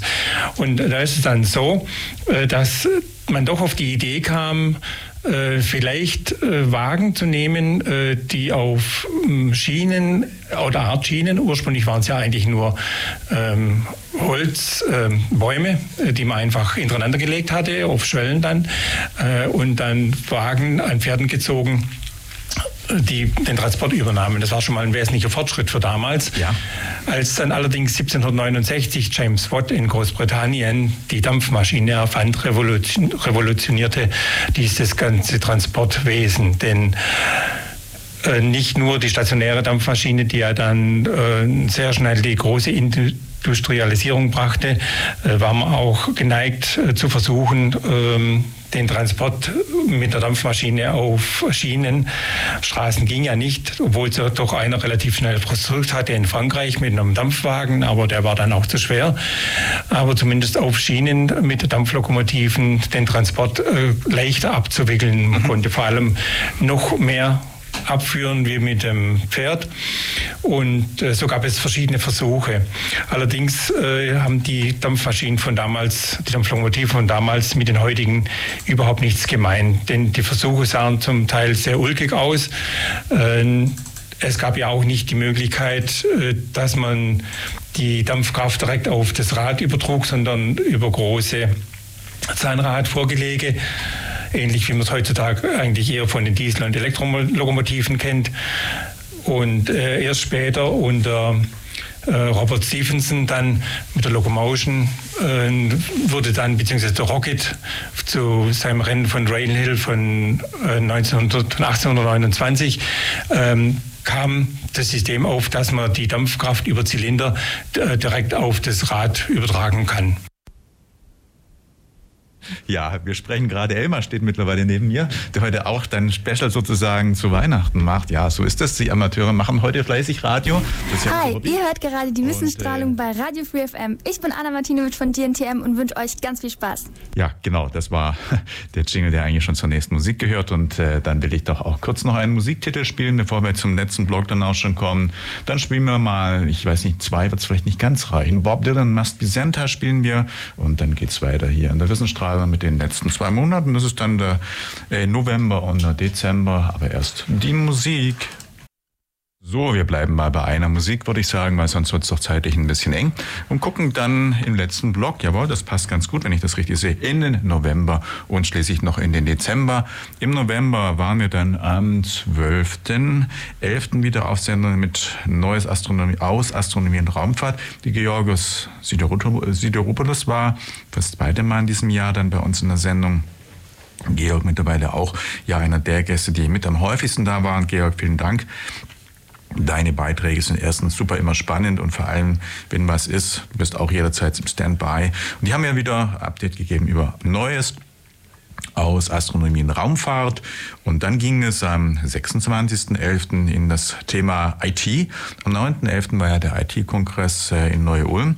Und daraus, das hatte ich schon gesagt, die Mitschnitte senden wir dann am 1. Januar von 13 bis 16 Uhr. Ein Thema, das wir dort generiert haben, war das Thema Neues aus dem Open-Source-Bereich. Mein Studiogast war der Stefan Bauer. Das haben wir genau genommen, aber vorproduziert. Stefan konnte an dem Tag nicht ins Studio kommen. Man hört es ein bisschen am Ton, wenn wir den Ausschnitt spielen. Und dann am 10.12 hat man noch das Thema Journalismus, ein ja, Ausblick, ein Rückblick äh, auf das vergangene Jahr. Was hat sich denn so alles in der Welt bewegt? Das war eigentlich ein Blick in der Welt, in die Welt. Mein Studiogast war Andreas Zumach, bekannter deutscher Journalist und hat mich sehr gefreut, dass er bei uns vorbeigereist ist auf der Durchreise bei mir in der Sendung war. Das war der 10.12. und das war dann auch die 25. Sendung in diesem Jahr. So, also insofern machen wir jetzt einfach den Schwung durch bis zum Ende und hören hier die Ausschnitte noch an. Und äh, nochmal kurz vor Sendungsende melde ich mich dann. Ähm, ich wollte nur noch geschwind erwähnen, dass es noch unterschiedliche Forschungsgruppen äh, gibt, die schon am Anfang des Zykluses eben äh, publiziert haben, dass der der Verlauf ähm, nicht so sein nicht so sein werden könnte wie eben damals die Vorhersage von der NOAA Schrägstrich NASA 2019, äh, sondern äh, der Max, das, äh, der Peak sollte dann eben äh, gegenüber der Vorhersage von den besagten Instituten ähm, deutlich also vor, äh, früher eintreffen und eben deutlich stärker sein. Und ähm, na, also namentlich könnte ich hier zum Beispiel erwähnen Macintosh, Lehman, Eagland aus dem Jahr 2023, aber auch äh, äh, haben sie im Jahr 2020 publiziert und zum Beispiel noch ähm, Ach, jetzt habe ich die andere, die andere Forschungsgruppe gar nicht aufgeschrieben. Ähm, genau. Aber um ehrlich zu sein, ähm, die ähm, die Forschungsgruppe, die ich gerade eben genannt habe, ähm, hat dann eben äh, laut deren Forsch äh, laut deren Ergebnissen verläuft es verläuft dann wird dann eben die äh, Kurve dann relativ ähnlich verlaufen wie eben die von äh, der korrigierten Vorhersage der NOAA-NASA. Also das sind quasi diese zwei Abbildungen, die die du vorhin fotografiert hast. Das, ja. das ist dann eben quasi die ähm, also das muss man sich vorstellen wie eine Sinuskurve. Ähm, und bei, bei dem aber die einzelnen Parameter, so quasi Sonnenfleckenzahl und eben solarer äh, Radioflux, ähm, sich dann eben entlang dieser Sinuskurve... So ein bisschen rum, ein bisschen genau. drüber, drunter ist einfach so eine, ja, mit... Äh, paar Ausschlägen hin und her, sich aber nahe an den Prognosen dieser Sinus, dieser Welle entlang quasi bewegende genau. ja, Kurve. Und das ist dann einfach, das eine ist die Datenvoraussage und das andere ist dann der Ist-Stand-Satz und das zeigt oder ist ähm, Stand und das zeigt, dass die Prognosen eigentlich ganz gut sind. Wenn man das mal so mitteln würde, diese Punkte, dann käme man ja. wahrscheinlich, also die, wenn man die Ist-Werte doch jetzt mal mitteln täte, so, eine, äh, so einen Durchschnitt, dann würde also das quasi glätten, dann würde man ziemlich gut auf die Prognose, glaube ich, kommen. Ja, so ziemlich, also zumindest äh, laut dem momentanen Stand, laut den momentanen Daten äh, trifft es zu. Mhm. Das heißt, dass man in Bezug auf Daten, ähm, die man hat, daraus resultierender Möglichkeit, eine Vorher Vorhersage zu treffen, schon recht gut ist. Ja, ja. Mhm mit X2Go. Mal eine Frage noch, Stefan. Wie ist denn aktuell der Nutzungsanteil oder die Verbreitung? Wie viele Menschen nutzen denn das X2Go? Ähm, wie groß ist also ja einfach schon die Verbreitung heute und wo ist vielleicht dann auch eure Das können wir so gar nicht sagen, weil im ja. Gegensatz zu den kommerziellen Anbietern verkaufen wir das ja nicht. Wir haben keine äh, Lizenzen, die man bei uns kaufen müsste und deswegen kriegen wir halt auch keine direkte Rückmeldung, wer es im Einsatz hat. Mhm. Ähm, wir haben aber ein paar recht prominente User. Ähm, also wenn man auf die X2Go Homepage geht, ähm, dann wird man da im X2Go Wiki nämlich einen äh, Menüpunkt finden, Success Stories. Mhm. Und da findet man dann diverse Hochschulen, also die meisten tatsächlich aus dem US-amerikanischen Raum, ja. aber auch ein paar deutsche. Ähm, und sogar die NASA ist mit dabei. Also wir haben im Laufe der Zeit von drei verschiedenen NASA-Abteilungen Anfragen auf der Liste gehabt. Mhm das weiß ich. Ähm, es das gibt eine recht große mhm. NGO in den Niederlanden, die hatten irgendwie so ach, zweieinhalbtausend Clients oder sowas draußen, wenn ich es recht weiß. Ja. Ähm, eine andere Institution, von der ich nichts erzählen darf, äh, wer es ist, wegen NDA, ja. ähm, die, haben, die haben über 8000 Clients, soweit ich weiß. Mhm. Und es gibt auch einen großen europäischen Satellitenbetreiber, um den ging auch mein Vortrag beim letzten IT-Kongress, der halt leider nicht aufgezeichnet wurde, weil es da wieder eine Präsenzveranstaltung war. Ja. Ähm, also, ich sag mal, wenn man halt irgendwie abends mal äh, im Fernsehen eine Wetterkarte sieht oder so, dann ist die Chance recht groß, dass da auch in der Bearbeitung irgendwo X2Go mit im Spiel war. Mhm. Also wir entnehmen aus dem, was du sagst und vor allem natürlich für mich sehr interessant ist auch die NASA dort äh, tatsächlich Verwendung äh, hat, dass dann der Verbreitungsgrad schon recht groß ist. Und äh, auch wenn du sagst, man kann es jetzt nicht mehr einzeln feststellen, weil ja natürlich auch keine Lizenznummern vergeht, weil es alles Open Source ist, aber ich meine mit so einem Feedback oder mit Nachfragen oder auch vielleicht mit der Anzahl der Downloads, dass man irgendwie doch ein bisschen eine Einschätzung bekommt. Und ich meine mit dem, was du gerade beschrieben hast, geht ja eigentlich schon klar vor, die Verbreitung ist sehr achtbar schon, also sehr ja, aus also selbst die Downloads können wir gar nicht zählen, ja. weil äh, unsere Pakete werden ja auch von den äh, Linux-Distributionen direkt aufgegriffen. Das oh, heißt, ja. die werden nicht von unseren Servern runtergeladen, sondern die kommen vom jeweiligen Package-Repository von der Distribution. Mhm wenn ich amerikanische Kollegen gesprochen habe, die ich viele kannte, sowohl von den großen Zeitungen, New York Times, Washington Post oder auch von Radio- und Fernsehsendern, ähm, und dann erzählte, dass die deutschen Auslandskorrespondenten mit den Regierungsmitgliedern im Lufthansa-Flugzeug zum halben Preis mitfliegen, das fanden die immer völlig unmöglich. Haben gesagt, das geht überhaupt nicht. Also wenn man schon mitfliegt, was sie natürlich auch tun, dann muss die Zeitung oder die Fernseh-Rundfunkanstalt auch den ganzen Preis bezahlen. Sonst ist das ein Versuch, Auch schon hier der Vereinnahmung der Abhängigkeitsmachung. Ich habe es grundsätzlich vermieden und habe es nur einmal gemacht. Äh, da war ich in Genf, das war am 11. Februar 1990. Und der eben schon erwähnte damalige Bundesaußenminister Hans-Dietrich Genscher von der FDP, der Bundeskanzler war Helmut Kohl von der CDU, waren seit dem 9. Februar in Moskau bei Michael Gorbatschow, der damals der Generalsekretär der Kommunistischen Partei und Präsident der Sowjetunion war seit 1985, mit dem dann auch 1987 der damalige amerikanische Präsident, das war der Ronald Reagan, das Abkommen vereinbart hat zur völligen Verschrottung dieser Mittelstreckenraketen hier in Europa, gegen die die Friedensfähigung so lange angekämpft hatte. Und das Treffen im Februar 1990 diente dazu, sich zu verständigen über die Bedingungen, unter denen Moskau Ja sagen würde zur Vereinigung der beiden deutschen Staaten, Bundesrepublik Deutschland, DDR. Und äh, Genscher kam zurück äh, nach Bonn. Bonn war ja damals noch die Bundeshauptstadt. Ne? Berlin wurde es ja erst 1994. Und Merry Christmas from Radio Free FM. So, das soll es gewesen sein dann von meiner Seite. Tatsächlich geht die Wissensstrahlung in wenigen Sekunden zu Ende. Ich sage vielen Dank für alle Sendungen, fürs Zuhören, allen Gästen, die in diesem Jahr da waren. In zwölf Sekunden kommt der Elmar. Ich wünsche schöne Weihnachten, macht's gut und am 1.1. geht's weiter, wie gesagt, mit dem Rückblick auf den IT-Kongress. Bis dann, macht's gut. Mein Name ist Michael Trost und ich sage Tschüss.